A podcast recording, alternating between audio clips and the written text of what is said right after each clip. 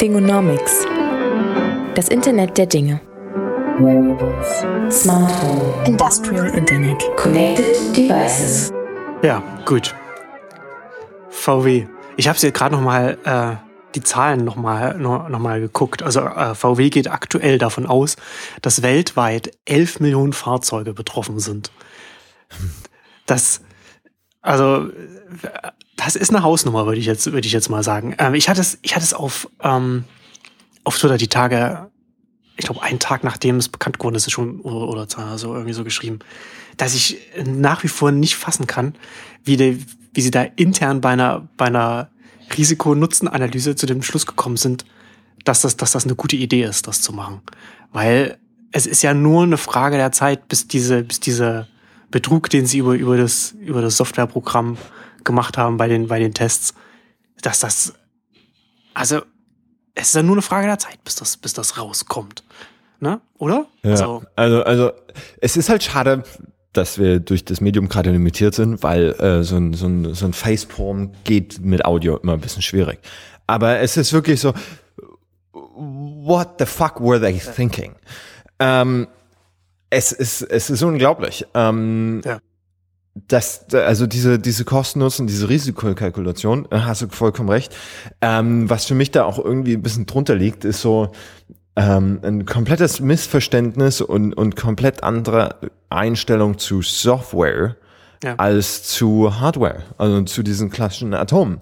Wäre das irgendeine Hardware-Komponente, wäre das die, diese Einschätzung nie so ausgefallen. Ja. Das wäre, stell dir vor, das ginge um irgendeine strukturelle Schwäche in der B-Säule.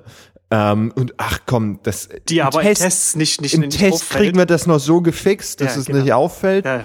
Ähm, keine Ahnung. Also, äh, ja, nee, wir, wir blasen einfach mal 40, 40-fache Mengen an, an Stickstoffoxiden raus. Ähm, und dann braucht es eine underfunded NGO aus den Staaten, um das rauszufinden, weil äh, hier die Regulatoren, klassisches, äh, klassisches Regulatory Capture mit der Autoindustrie im Bett stehen, äh, liegen. Ähm, es, also der ganze Komplex ist so unfassbar, dass man sich wirklich an den Kopf greift. Und ich bin mir sicher, ähm, dass es nicht nur VW betrifft, sondern dass BMW, äh, Mercedes da jetzt auch hinten dran. Und dann werden sie in Staaten anfangen, Mazda und, und ähm, Nissan und Toyota. Und ja. irgendwann, wenn dann keiner mehr, wenn dann keiner mehr zuhört, dann trifft es vielleicht auch immer Ford und GM. Ja, also es wird halt, wenn dann vielleicht nicht die, die, die gleichen Werte sein und alles, aber, aber äh, es ist, es wäre sehr überraschend, wenn, wenn, wenn VW da das einzige Unternehmen sei. Du ja. hast ja gerade gesagt, ne, du hast hier in Deutschland, hast du einen regulatorischen Kontext, ne, da so die, die Industrie, ne, die, die halt so extrem wichtig für den Standort Deutschland ist, die dann halt, äh, wo dann halt auch mal politisch auch mal ein Auge oder zwei zugedrückt werden, wo eben so etwas auch wachsen kann. Und ich meine, klar, du hast halt VW, hat halt offensichtlich auch ein massives Corporate Governance Problem. Aber ich glaube, dass auch bei den anderen, äh, bei den anderen Unternehmen, das, wie du schon sagst, das ähnlich, wahrscheinlich ähnlich ja. sein wird. Und das, also ich fand das, ich fand das ja zum Beispiel auch interessant. Ne? Also es ist ja letzten Endes, ähm, ich habe mir das, ich habe das jetzt nicht, ich weiß nicht genau, ob das jetzt so ist, aber so, ich habe es jetzt auf, auf Zeit Online gelesen, dass es ja durchaus auch trivial ist, was sie gemacht haben. Ja? Also nicht irgendwie, dass da, dass da aufwendig äh, Sensorendaten erfasst wurden, um, um festzustellen, wann ein Test stattfindet, sondern letzten Endes ja nur festgestellt wird, dass die Räder vorn bewegen, bewegen sich und hinten bewegen sie sich nicht. Das heißt, wir befinden uns in einem Testumfeld und daraufhin werden die Ausstöße, äh, wird, wird das alles runterreguliert. Das ist, ja. das ist ja jetzt erst einmal, also das ist jetzt, na, man hört jetzt, okay, da über Soft, über Software wird das, wird, stellt das Auto fest, dass es getestet wird. Da denkt man, oh, das ist ja erstmal relativ komplex, aber das ist es ja, das ist es ja überhaupt nicht. Nee, nee, nee. Ähm, und wenn man sich so ein bisschen anschaut, wie es bei Toyota zum Beispiel mit Softwarequalität aussieht, ähm, hm. man muss da mal aufpassen, klar gibt es Unterschiede zwischen den Firmen, aber ich denke, man kann schon auf die Industrie als Ganzes schließen. Ähm, Toyota muss ja Großteil seines Quellcodes im Rahmen der Class Action Suits ähm, über die äh, ungewollte Beschleunigung vor drei oder vier Jahren hm. äh, offenlegen, wo du dann irgendwie 40.000 Zeilen Spaghetti-Code hast, der irgendwie einen monolithischen Block entwickelt wurde, nichts mit Test-Driven, nichts mit modernen Software äh, Entwicklungsmethodiken. Ja. Ähm, ich würde behaupten, dass es bei VW nicht anders aussieht. Ähm, zumal, wenn man sich anschaut, wie klassischerweise deutsche Enterprise-Unternehmen äh, Software entwickeln. Von daher ist die Frage, die hätten wahrscheinlich gar nichts Komplexeres hinbekommen. Ähm, was allerdings das Interessante ist, klar, es gibt jetzt einen Rückruf von 11 Millionen Einheiten. Das Problem ist ja aber, dass, also beziehungsweise der Vorteil ist, dass ja im Wesentlichen eigentlich nur dieser Algorithmus, also diese, diese äh, Schadstoffausstoßoptimierung die ganze Zeit aktiviert werden muss. Ja. Damit hast du einen bisschen höheren Verbrauch. Das heißt, VW wird wahrscheinlich den Eigentümern eine kleine Entschädigung zahlen müssen. Ist ja dann nicht mehr das Produkt, das dir verkauft wurde, Nö. was die Leistung angeht. Ja, das, das nicht, aber also das kannst du halt über eine Kompensation abfangen. Ja. Und dann brauchst du keine 11 Millionen Einheiten von der Straße nehmen. Ja. Ähm, das ist ähnlich wie, gut, das, das Jeep-Beispiel war ein anderes, weil es da ging es um ein klassisches Sicherheitsproblem.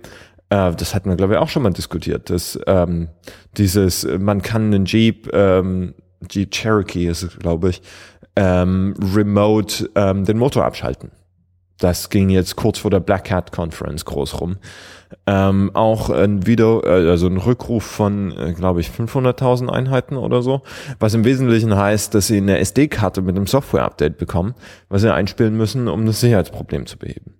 Ähm, und damit sind wir, glaube ich, auch schon beim eigentlichen Thema. Äh, denn VW ist ja nur so ein, so ein, so ein Nebenschauplatz. Er ist jetzt für einen Wirtschaftsstandort äh, fatal, Ja. äh, weil Vertrauen jetzt natürlich äh, äh, im großen Maße flöten gegangen ist, ähm, zeigt aber äh, noch noch viel deutlicher, wenn wir einfach mal Internet of Things mit dem Diktum von von Andreessen äh, gleichsetzen, das Software is eating the world, ähm, sieht man, wie schlecht wir eigentlich tatsächlich hier aufgestellt sind und wie schlecht alte Industrien eigentlich tatsächlich aufgestellt sind, äh, um damit umzugehen.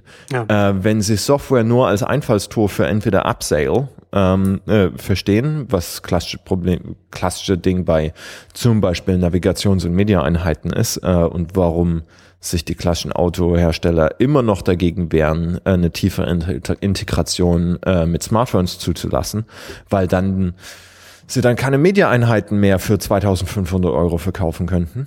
Ähm, andererseits allerdings so einen kompletten Disregard für, für ähm, die Möglichkeiten für Software haben, ähm, dann verdienen sie es, glaube ich, auch so behandelt zu werden, wie sie gerade behandelt werden. Ja, ne, du hast das ja, du hast das ja mit Toyota schon angedeutet und und und ich glaube, man sieht es auch bei der bei der was du auch gesagt hast bei der Entscheidungsfindung bei bei VW, so dass du auf allen Ebenen sieht man macht sich eben da auch bemerkbar, dass äh, so ein Automobilhersteller ist eben keine Softwarefirma. Da liegt eben einfach nicht die da liegt nicht die Kernkompetenz und das Software-Thema ist einfach ein relativ, relativ komplexes Feld, das das muss ich so, das muss ich so eine Firma erstmal aneignen. Na klar, kannst du, kannst du Programm schreiben, kannst du das auch in, ins, in, in das, in dein Produkt, das dann so, so Software reinbringen. Aber sind, stehen dann dahinter dann auch die richtigen Entscheidungen, was man macht, wie man es macht und, und, und äh, was die Qualität dann der Software angeht. Na, also man, ich meine, ich, ich sage ich sage ja immer, es gibt ja äh, durchaus einige Leute, ja, jetzt, ähm, jetzt kommen auch äh, Apple und Google kommen jetzt und, und, und die ganzen Softwarefirmen kommen jetzt auch zum, zum Automobilmarkt. Also müssen jetzt die Automobilhersteller ähm, besser in Software werden. Ja. Also so einfach, so einfach ist es nicht. Es kann nicht einfach ein Unternehmen, kann nicht einfach sagen, okay, ich mache jetzt XY und werde jetzt gut darin. So, so einfach, so einfach funktioniert es einfach nicht. Äh, Ja, aber das ist ja das gleiche Argument, was auch gerne vorgehalten hat, warum Google und Apple ähm, im Automobilmarkt nicht funktionieren werden. Es ist so dieses, äh, ich weiß nicht, was, was Microsoft, nee, es war Palm, the Palm Executive. Uh, those, those software guys aren't just gonna walk in and, and do this. Äh, Also gesagt hat, die können keine Telefone bauen. Äh, und jetzt schauen wir sieben Jahre später, acht Jahre später und äh, Apple hat mal gerade eben 13 Millionen Einheiten ohne größere äh, Lieferprobleme am Eröffnungswochenende vertickt. Das ist, glaube ich, mehr als Palm je verkauft hat. Ähm, von daher äh, würde ich das nicht so generalisiert sagen, man kann Unternehmen nicht rumdrehen und Das- ähm, dem neuen stimmt. Fokus geben. Ähm, unter den derzeitigen Strukturen äh, stelle ich mir das gerade in, der, in den alten Ausläufern der Klassen Deutschland AG äh, relativ schwierig vor. Das speziell ja. Und allgemein gesprochen würde ich auch sagen, ich, ich habe mich halt auch auf Software bezogen. Ja? Also ich glaube, dass, mhm. ich glaube, dass es unterschätzt wird, wie komplex es ist, gute Software zu produzieren. Ne? Also klar, so Betriebssysteme halt sowieso nochmal, aber, aber, aber erstmal erstmal grundsätzlich, ich glaube, dass es, dass es einfacher ist, wenn du von, gut, Apple kommt ja auch nicht von Software, hat ja immer, hat, hat auch immer Hardware hergestellt, also hat er da schon, ist ja anders, anders aufgestellt gewesen. Aber ich glaube, dass es schon noch was anderes ist, wenn man vom, von, als Softwarefirma auf eine Richtung Hardware geht, als wenn man von Hardware kommt und Richtung Software geht. Und da kannst du natürlich auch unter die Richtung gehen. Ne? Also hast du, du hast ja auch so ein, so ein Google, das halt dann eben nicht Hardware herstellt, aber nur die Software macht, aber dann trotzdem den Markt dominiert, weil die Software eben das entscheidende, das entscheidende Element ist auf dem Markt und natürlich auch sich leichter weiterentwickeln kann und so weiter. Da sind wir dann in den klassischen, ähm, was sind Komplementäre und was sind, was sind Differenziatoren. Ja. Ähm, die, das, das klassische unterschiedliche Spiel. Äh, Google is selling ähm, Glas, also günstiges Glas für die zentrale Anbindung eines Services. Genau. Äh, Google gibt das OS, äh, äh, Apple gibt das Operating System äh, for free weg, um, um die Geräte zu verkaufen. Ich würde jetzt es ist in beide Richtungen nicht so einfach. Also auch als Softwareunternehmen ist es nicht so einfach, Hardware zu machen. Das ja. merken eine ganze Menge IoT-Startups gerade, ähm, die sich die Zähne ausbeißen und, und erstmal die Unit Economics von, von Hardware verstehen müssen und äh, das Geld erstmal aufbringen müssen und die Partnerschaften und so weiter und so fort. Ähm, Hardware ist hart. Ähm, und Hardware lernt man nicht äh, als, keine Ahnung, Anfang 20-Jähriger über Nacht und in einer, in, einer, in, einer, in einer Sprache, in einem Framework, äh, was es erst vier oder fünf Jahre gibt. Hm. Äh, I'm looking at you, Node.js. Ähm, das heißt, äh, es, es braucht einfach andere Kompetenzen. Ähm, das Problem ist, äh, dass in der klassischen Hardware-Industrie, die jetzt in Richtung Software gehen muss, die Strukturen einfach schon so kalzifiziert sind, ja. ähm, dass es überhaupt keine Möglichkeit gibt, äh, so wie ich das gerade sehe ja. äh, und was ich aus industriellen, äh, aus dem industriellen Kundenstamm kenne, ähm, da groß was, ähm, groß was zu ändern. Ich meine, da ist ja irgendwie Digital Transformation immer erstmal der Anfang, äh, wie dieses Internet und, und das große Thema, was wir im Netz vor vier Jahren, drei Jahren diskutiert haben, Bring Your Own Device, was ja immer noch ein Riesenproblem ist, weil uhuhu, Wirtschaftsspionage, was hm. ja gerechtfertigt ist. Ja. Man muss dann halt nur die Trade-offs irgendwann mal wirklich analysieren, anstatt in einen Sicherheitsmaximalismus zu verfallen. Ähm, und aber diese digitale Transformation ist halt erster Anfang, weil eigentlich geht es um eine Netzwerktransformation. Äh, also äh, so, so ein Automobil, bleiben wir mal beim VW-Beispiel, ist halt, ähm, wie, wie Venkatesh Rao das so schön sagt, äh, für die Leute, die jetzt aufwachsen oder jetzt ihre ersten Autos kaufen, im Zweifelsfall nicht mehr das Versprechen von Freiheit, das ist das Smartphone schon lange. Das Automobil ist jetzt ähm, ein Accessory zum Telefon. Es muss damit funktionieren, es muss mich von A nach B bringen, ähm, über die tatsächlichen Leistungsdaten äh, Gut, der durchschnittliche Deutsche interessiert sich vielleicht noch dafür, aber im großen Teil der Rest der Welt ist es relativ egal geworden. Ähm, und diesen Switch hinzukriegen, ist, solange es gut läuft, extrem schwierig. Das ist ein klassisches Disruptionsproblem. Äh, von daher kann man sich jetzt zu VW denken, what the fuck were you thinking?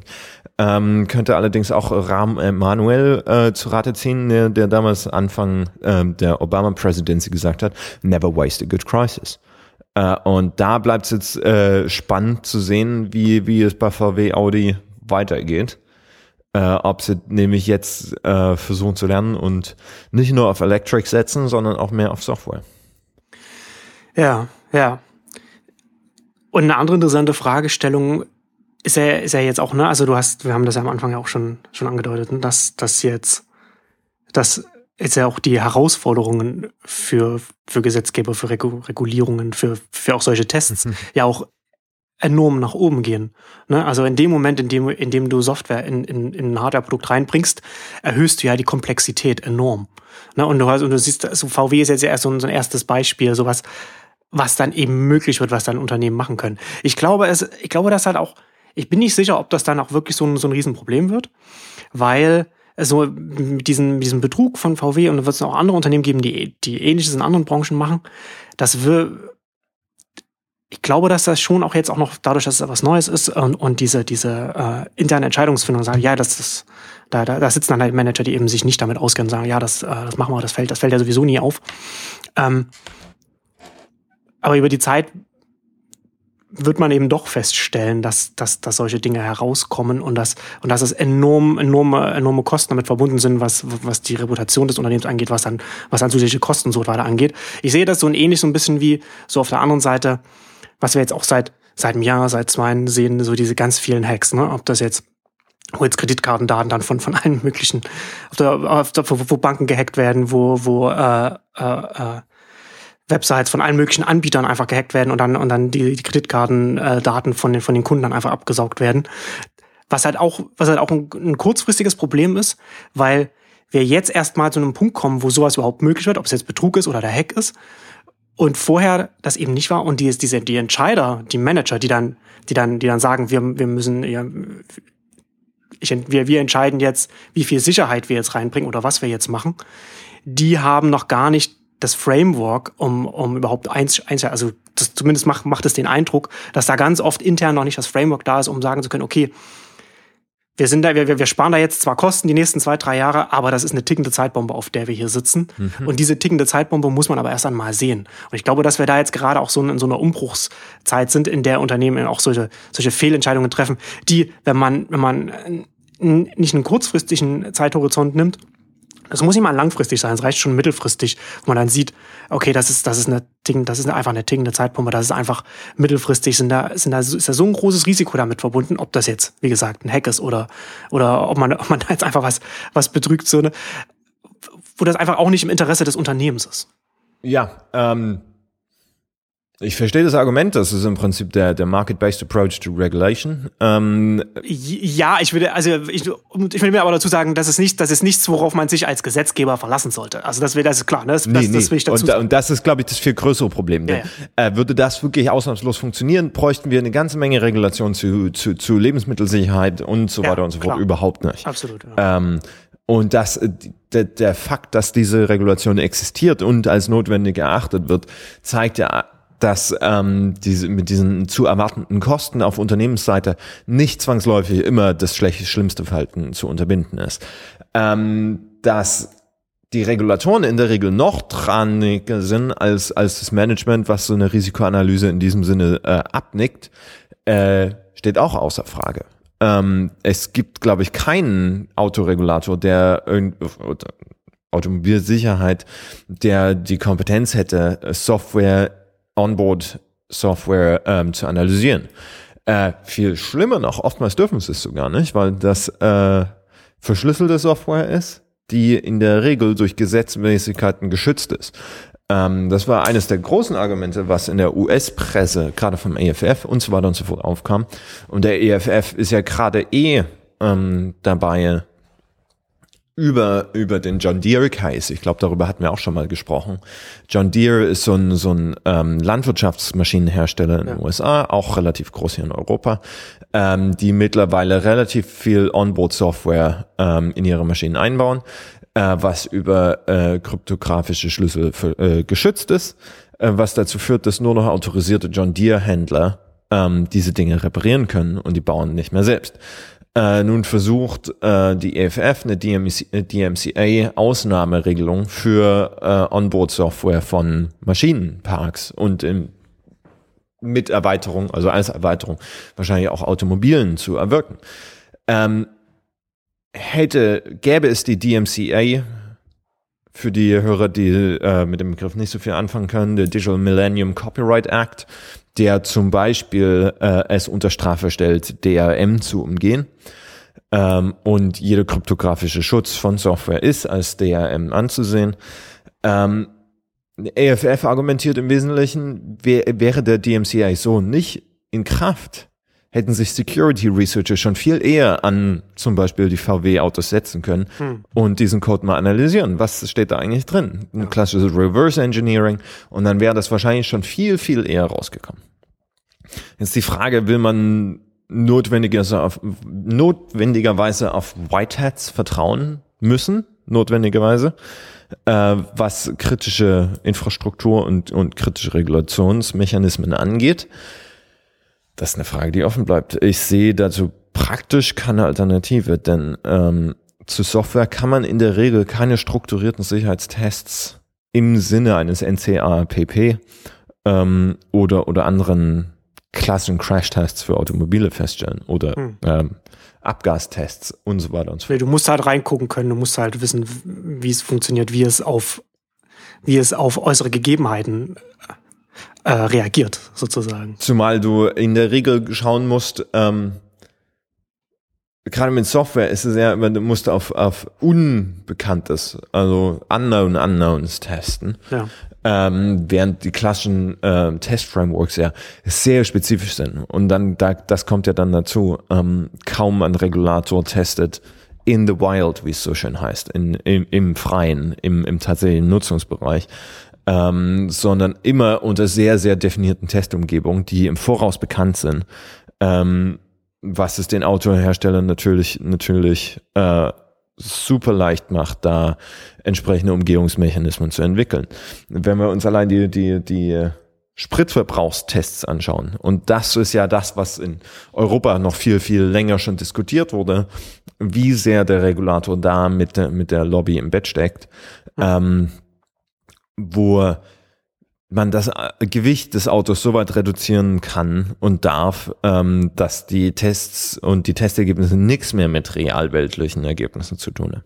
Man kann alle Sitze bis auf den Fahrersitz ausbauen. ETC, pp. Also, es, es klingt absurd, es ist hm. aber so. Hm. Und da kommt man natürlich auf Verbrauchswerte, die äh, absolut unrealistisch sind. Ja, ja.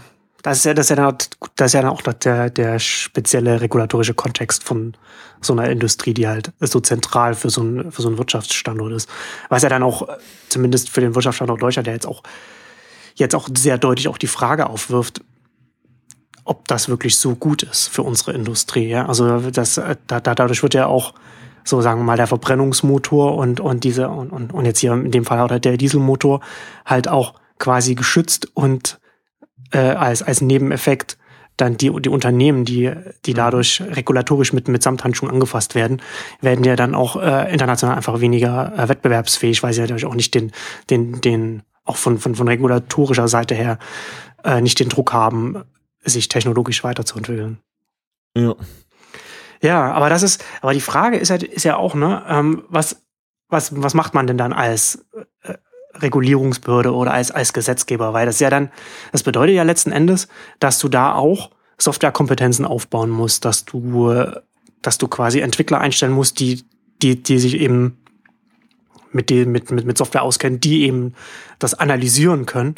Und das stelle ich mir auch schwierig vor, gerade wenn du, wenn du dir halt jetzt gerade das, zumindest kurzfristig, mittelfristig stelle ich mir das schwierig vor, weil wir jetzt gerade auch in, in der Zeit sind, das, das weißt du ja genauso äh, äh wie ich, wenn man, wenn man, wenn man heute ein Entwickler ist, hat man jetzt nicht so schwer, jetzt einen Job zu finden.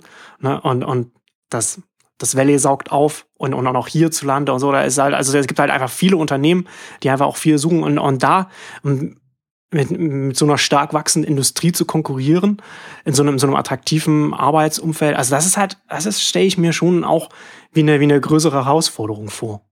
Ähm, zum Glück ist ja Geld nicht immer das Einzige, was motiviert. Ähm, ja.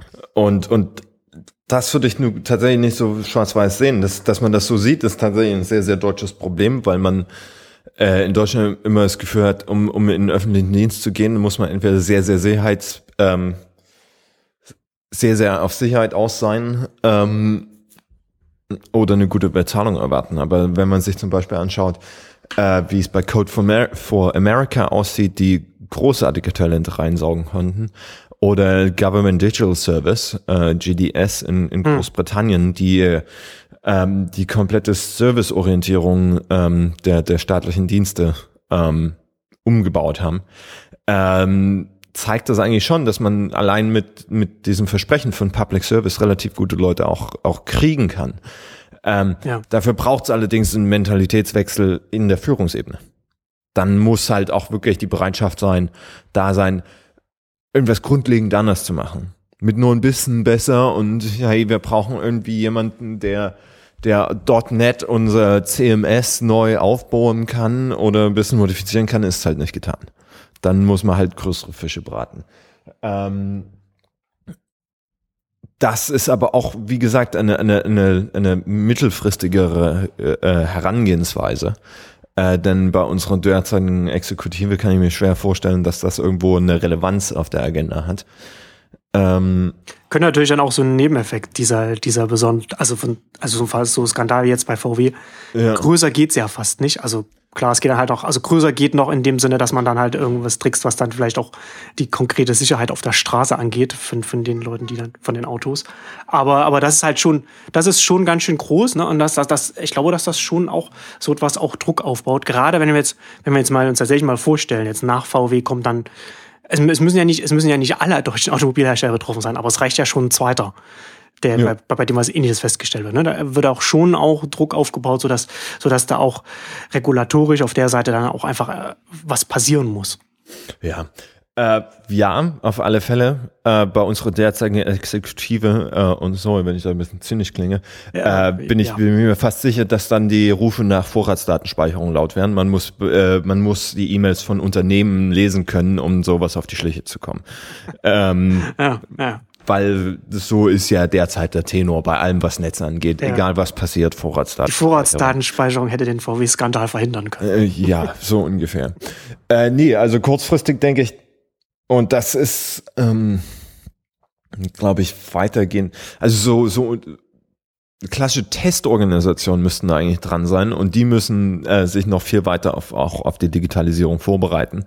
Ich kann mir zum Beispiel bislang schwer vorstellen, wie Stiftung Warentest mit, mit äh, Connected Devices umgeht. Hm. Ähm, was ist das Beste von irgendwas, wenn Stiftung dann Warentest hat mal den, den, den, das erste oder zweite oder das dritte iPad, eins von den ersten iPads, ähm, mit einem schlechteren Testergebnis versehen, weil sie keinen, keine SD-Kartenerweiterung oder so etwas was hatten. Also das fand ich ganz interessant, so was, ja, was Prioritätensetzung. Was, was die Beurteilung ähm, angeht von, ja. von, von, neu, von, neuen Produktkategorien.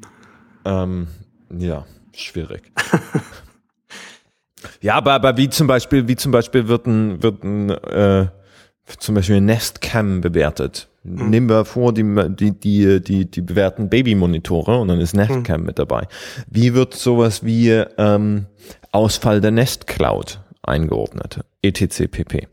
Ja. Ähm, ist extrem schwierig und ich glaube, das ja, also, ist der hm. generalisierte, äh, generalisierte Konsequenz dessen, ja. dass das, was bei VW passiert ist, äh, prinzipiell bei fast allem, was mit Software versehen ist, passieren kann. Ja. Ähm, das heißt jetzt für Automobilwirtschaft konkret, der Regulator muss eigentlich jetzt sofort anfangen, ähm, zwar immer noch mit vergleichbaren und auf alle Anbieter äh, im gleichen Maße angewandten Tests, aber schon in the Wild Tests ähm, um äh, zu starten um diese ganz stark constraint, äh, ganz stark beschränkten Testbedingungen irgendwie aufzubrechen und ähm, diese Geräte auch in einer größtmöglichen Vielfalt an Umfeldern zu testen. Ansonsten, wenn man eine Blackbox hat und herausfinden will, wie sich diese Blackbox verhält, muss man dieser Blackbox möglichst viele Inputs geben äh, und dann die Outputs analysieren. Und wenn man so einer Blackbox nur zwei oder drei Inputs, was ein sehr, sehr beschränktes Testumfeld ist, was zwar im klassischen Maßstab äh, sinnvoll gewesen ist, weil es ist Vergleichbarkeit über alle Modellkategorien und so weiter und so fort, äh, hat man allerdings keine Chance irgendwie herauszufinden, wie diese Blackbox funktioniert. Hm. Und das ist, glaube ich, der Anspruch, äh, sofern wir keine Regulierung haben, die es, äh, äh, oder keine Gesetzgebung, diesem Regulator erlaubt, in diese Blackboxen am Software reinzuschauen. Und auch die Fähigkeit nicht haben und auch nicht die Möglichkeit haben von, von, von der Legalebene, dass irgendwie äh, Third-Parties-Researcher, äh, White Hats und so weiter und so fort da reinschauen können, äh, ist das das Einzige, was irgendwie Sinn macht. Hm. Ja, und dein Nestcam-Beispiel ist ja auch ein schönes Beispiel dafür, dass halt äh, zunehmend das ganze System betrachtet werden muss oder das Gesamtangebot und man, und man sich nicht auf ein einzelnes Produkt, das dann äh, zu Hause in der Wohnung steht, äh, das äh, reduzieren kann. Und da wird's ja dann noch viel, viel, viel, viel problematischer. Ja, ähm, Dann kommen wir ja in so klassische ähm, eines der beliebtesten Mittel der, der, der US-Verbraucherschutzregulierung ist Antidiskriminierungsgesetze. Wie kann man sicherstellen, dass der Facebook-Algorithmus zum Beispiel nicht diskriminiert? Ähm, kann man nicht. Ja. Ähm, da kann man dann in die ganze Geschichte der Plattformneutralität, was auch ein Riesenproblem ist. Also gab ja neulich schon die Spekulation, äh, inwiefern kann, können Facebook und Google Wahlausgänge beeinflussen. Ähm, was aber im Wesentlichen eigentlich zeigt, dass ein Großteil dessen, was wir als klassische Regulierung sehen äh, und klassische Gesetzgebung, äh, im digitalen Zeitalter so nicht eins zu eins übertragbar ist. Ähm, Gerade in diesem Connected-Zeitalter. Nicht nur, wir haben alle Computer, das war ja noch, das war ja der Tropfen auf dem heißen Stein. Das war ja, ja äh, der Startschuss, wenn überhaupt. Äh, man könnte auch viel mehr könnte man eigentlich sagen, das war so die Aufwärmphase. Jetzt haben wir alle mal hier Keyboards und, und, und einen großen Bildschirm und ähm, können uns damit schon mal rumexperimentieren. Wir haben allerdings noch kein Verständnis davon, äh, was es heißt, wenn tatsächlich Großteil unseres Alltags äh, mit Chips ausgestattet ist. Was es für Regulierung, für Gesetzgebung, für Sicherheitsaspekte bedeutet. Und da reden wir nicht nur von diesem ähm, oh, die bösen Hacker ähm, wollen unser Stromnetz lahmlegen, was ja immer gerne die Panikmache ist. Denn Großteil der Fuck-Ups sind, sind, sind viel subtiler und, und in der Regel überhaupt nicht durch bösen Willen oder durch, durch sehr trivialen bösen Willen. Ein bisschen Profitmaximierung, ach ja. VW halt, ne? Ähm, ach, wir kriegen das mit dem Engineering ja. nicht hin. Lass uns fix, ach komm, das sind 50 Zeilen Code, das kriegt auch niemand mit. Was wir da einsparen. Ja, ne? Ähm, ja, das ist die Welt, in die, äh, in die wir reingehen. Mhm. Ähm, und der Gesetzgeber, gerade hier in Deutschland, in Europa, ist, ist auf keinem Maße darauf vorbereitet. Und selbst wenn, selbst wenn wir jetzt einen Gesetzgeber und eine Exekutive hätten, die aufgeweckter wäre, würde sie ja trotzdem der Entwicklung hinterherhäscheln, die ja jetzt auch relativ schnell vorangeht. Ja. Ähm, aber das, aber ja, das ist, aber das ist nicht immer was, ähm, nicht immer was Schlimmes. Also äh, ich denke, äh, die Gesetzgeber sollte in der Regel nicht versuchen, proaktiv alles Mögliche abzudecken. Dann enden, dann, dann kommen wir, dann kommen so unmögliche Sachen raus wie die EU-Datenbankdirektive von 1997, die ein sui generis Copyright für Datenbanken über realweltliche Fakten geschaffen hat, was ja. eine komplette Industrie hier in Europa abgewirkt hat. Ja, ähm, ja stimmt. Das ist auch das ist halt ein riesiges, reales Problem. Ja. ja. Also da, das ist da kommen wir in die ökonomische Regulierungstheorie, äh, riesen, also Riesenkomplex, in dem immer noch sehr aktiv geforscht wird. Hm. Ähm, da kenne ich mich auch nicht im annähernd genug aus, um das jetzt hier irgendwie kompetent diskutieren zu können. Nö, aber du hast ja schon das Hauptproblem, hast du ja jetzt schon genannt. Ja, ähm, aber allein ein Verständnis für diese Mechanismen äh, auf gesetzgeberischer Seite äh, wäre doch schon zu wünschen. Anstatt dessen kommen wir mit so Sachen wie dem Digital Single Market, der irgendwie fünf bis zehn Jahre zu spät und vollkommen unausgereift vom, vom Commissioner vorgestellt wird. Ja. Ähm, wo man sich auch nochmal richtig rein, also den könnte man, wenn man sich richtig Zeit nimmt und reinliest, ordentlich zerlegen. Ähm, und auf der anderen Seite äh, muss man dann natürlich schauen, inwiefern die Geschäftsmodelle von den großen etablierten Incumbents äh, anpassbar sind. Denn aus der Seite wird, glaube ich, der größte Druck kommen ja. äh, auf die. Uh, und die Frage ist halt wirklich, ähm, never waste a good crisis. Können die Großen sich jetzt noch ähm, umorientieren? Können sie das Talent rekrutieren? Können sie in ihren Strukturen äh, sich so anpassen, dass sie irgendwie ähm, auf dieses neue Zeitalter eingehen können? Oder wären sie alle ne, so ein Fall wie VW, äh, überrollt vom, vom eigenen falsch verstandenen Qualitätsanspruch, der nur einen Teil des Produktes und der Experience abdeckt? Ähm, ich weiß es nicht, aber das bleibt spannend zu beobachten und ähm, ist gerade für den Wirtschaftsstandort Deutschland eine Riesendiskussion.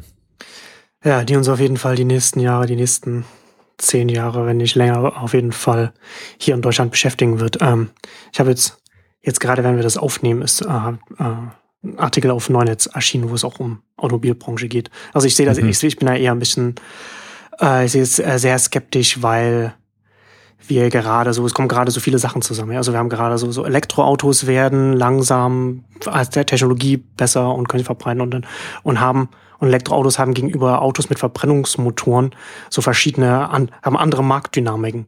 Ja, also Verbrennungsmotor, da ist, da ist schon auch, ist auch ein, ein Markt gewesen, der, der maßgeblich von den, äh, wo, wo es auch sehr viele Zulieferer gibt, aber eben die Hauptautomobilhersteller, die Kernkompetenz war, die war der Bau des, des Motors, des Verbrennungsmotors zusammengesetzt. Und das ist so diese Markteintrittsbarriere, wo man, wo man, wo dieses, diese komplexe Maschine gebaut wurde, die fällt mit den Elektroautos zu einem großen Teil weg. Und damit ändert sich der Markt. Also es, ist, es gibt da, das ist ein Riesen, wird ein Riesenproblem werden für die Automobilhersteller, weil damit halt gleichzeitig so neue, neue Markt, äh, Player kommen werden, wie eben äh, in Google, das, das dann mit, mit, mit, anderen, mit anderen Unternehmen kooperiert oder in Apple, was auch immer die dann machen werden. Hat natürlich auch wiederum auch Riesenchancen für einen, für, für, für einen Zulieferer wie Bosch zum Beispiel, die ja auch massiv äh, investieren in, in, in dem Feld. Aber da kommt halt eine riesige Veränderung auf den Markt zu. Und gleichzeitig halt auch von der Softwareseite kommt da extrem viel. Also Uber zum Beispiel, das wird ja, das, das wird extrem wichtig werden, was von den Services kommt. Und da, da, da, da ist, da kommt eine riesige Herausforderung auf die ganze Branche zu. Hm. Ich finde das interessant, weil das äh, äh, verkennen, glaube ich, Großteil der Kommentatoren, die, die sie überlegen, hä, was macht Tesla da mit der Gigafactory? Hm. Ähm, dass ein Automobilhersteller heute im Eigentlichen nur Antriebsstrang plus Supply Chain ist. ähm, ja.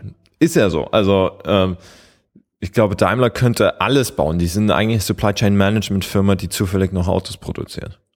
Mit einem Finanzierungsarm, die irgendwie 75 Prozent der Autos dann kauft ähm, äh, dass, dass Tesla sich damit natürlich den, den Antrieb, Antriebsstrang sichert und damit viel mehr disruptive ist, als zum Beispiel Horace das, das zugeben würde, der immer noch äh, aberkennt, dass Tesla in irgendwelcher Art und Weise ein disruptives Potenzial hätte. Ähm, also um das, um, das, um das, für die Hörer zu sagen, du spielst auf Horace Statue von der Simco an, ja. der, der auf, ähm, glaube ich, auf der Simco und, und auch in seinem Podcast auch ausführlich über, über Tesla gesprochen hat. Ähm, und, und seine These ist eben das, dass Tesla vom, vom oberen Ende des Marktes kommt und dann so langsam unten kommen will. Und das, das ist natürlich als disruptiver Ansatz schwierig, weil das obere Ende des Marktes ja auch immer attraktiv für die etablierten Unternehmen ist, die dann halt auch da reingehen können. Und was du halt gerade sagst, so was er da halt verkennt, ist dann halt die künftige ja, ne, Bedeutung. Äh, aber sein Argument ist ja im Wesentlichen, Tesla ist nicht disruptiv, weil es nur eine Sustaining Innovation ist und kann Ja, genau, weil sie, von, weil sie vom weil sie in den ähm, oberen weil sie, weil sie, Ende des ja. Marktes einsteigen, genau. Aber das, das äh, vom oberen Ende, das sehe ich nicht so, weil Apple steigt auch im oberen Ende ein. Also, ähm, ja, und ja, ja. egal. Äh, das ist Splitting Hairs. Ähm, verkennt allerdings, dass halt der Antriebsstrang tatsächlich so extrem wichtig ist und hm. ein eigentliches Alleinstellungsmerkmal eines Automobilherstellers. Hm. Ähm, dass die Deutschen das so ein bisschen verwenden, ja. Offensichtlich. Äh, können sie es retten? Bestimmt. Ähm, wir haben eigentlich ganz gutes Research zu hier. Äh, müssten halt nur mal damit anfangen. Ähm, und dann da müssen sie halt sich von ihren traditionellen Geschäftsmodellen beziehungsweise von ihren traditionellen Strukturen trennen. Hm. Ähm, und da ist ja das Interessante, dass zum Beispiel BMW mit dem i3 und dem i8 relativ guten Erfolg hat. Ja. Ähm, was allerdings lustigerweise nur möglich war, weil das, das die, weil dieses Team unabhängig von der Plattform und unabhängig von der Cash Cow Automobilverbrennungsmotor arbeiten und entwickeln konnte. Und genauso macht man das ja als etabliertes Unternehmen, ja. wenn man überleben will, dass man autonome Teams äh, aufsetzt. Ja, gut. Ähm, ein spannendes, äh, spannendes Thema, spannendes Feld. Auf jeden Fall interessant, in welche Richtung sich jetzt das, die VW-Geschichte entwickeln wird und ob es, wie du, wie, du, oh, wie du eingangs ja. gesagt hast, never, never waste a good crisis, ob da vielleicht was Gutes bei rauskommt. Ich denke, in zwei Wochen werden wir da über ganz andere äh, Nuancen dieses Themenkomplexes diskutieren können. Da wird noch viel passieren in kurzer Zeit. Genau, und damit kommen wir jetzt zum Ende unserer heutigen Ausgabe. Äh, vielen Dank fürs Zuhören und dann bis zum nächsten Mal. Tschüss. Bis zum nächsten Mal. Tschüss.